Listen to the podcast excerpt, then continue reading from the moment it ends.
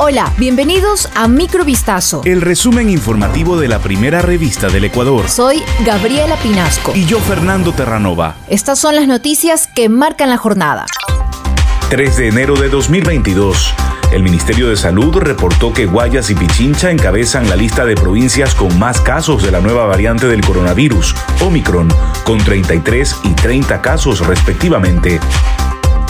Ecuador cerró diciembre del 2021 triplicando el número de casos de coronavirus del último trimestre del año pasado tras la aparición de Omicron. El mes terminó al alza con un total de 24.287 casos positivos, más del doble de lo reportado en noviembre y sobre el triple de lo acumulado en octubre. La causa del notable incremento a fines de año sería la variante Omicron, cuyo contagio fue declarado comunitario el lunes último. No obstante, a estos contagios se suman otras variantes como Delta, Alfa, Gamma, Iota, Lambda, Mu y otras identificadas. En total, en Ecuador se han encontrado 3.353 casos de mutaciones, incluida Omicron. La Fiscalía General del Estado investiga los negocios del empresario colombiano Alex Zapp, presunto testaferro de Nicolás Maduro, en los que estaría involucrado el exmandatario Rafael Correa. El ente acusador ha abierto una indagación previa por el delito de peculado y otros delitos conexos, vinculando principalmente a Rafael Correa y a altas autoridades de su gobierno, expresó el asambleísta y presidente de la Comisión de Fiscalización, Fernando Villavicencio. Según la comisión que preside Villavicencio, SAP se aprovechó del Sistema Único de Compensación Regional Sucre, una moneda virtual que adoptaron en 2009 países de la Alianza Bolivariana para los Pueblos de Nuestra América en sustitución del dólar. Con su empresa colombiana Fondo Global de Construcciones, con filial en Ecuador, Saab negoció la exportación de casas prefabricadas hacia Venezuela por 350 millones de dólares, en una operación similar a la que antes realizó desde Colombia, todo durante el gobierno del fallecido Hugo Chávez, explicó Villavicencio.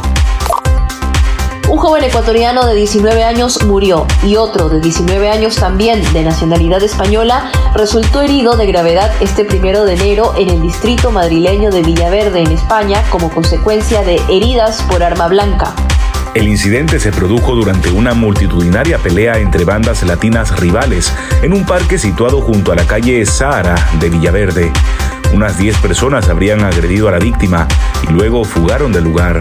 En los alrededores de la pelea, los agentes de seguridad ciudadana de la Policía Nacional Española, en colaboración con la Policía Municipal, detuvieron a nueve jóvenes, cinco españoles, un cubano, un hondureño, un ecuatoriano y otro más extranjero sin que se conozca aún su verdadera nacionalidad.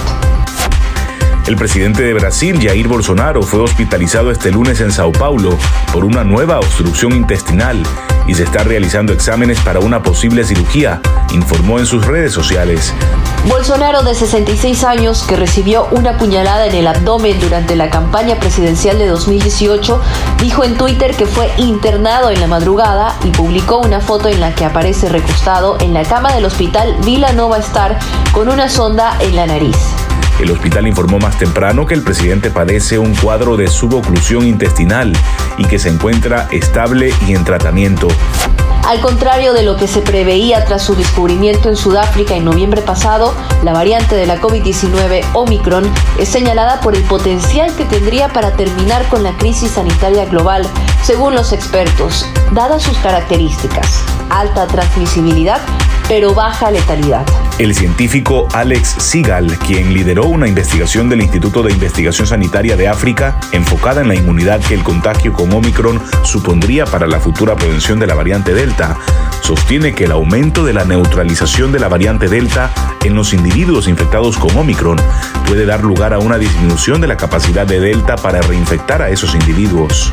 En un mensaje de Año Nuevo, el director de la Organización Mundial de la Salud dijo que el mundo tiene las herramientas para poner fin a la pandemia, incluso cuando los nuevos casos de COVID diarios en todo el mundo alcanzan nuevos récords.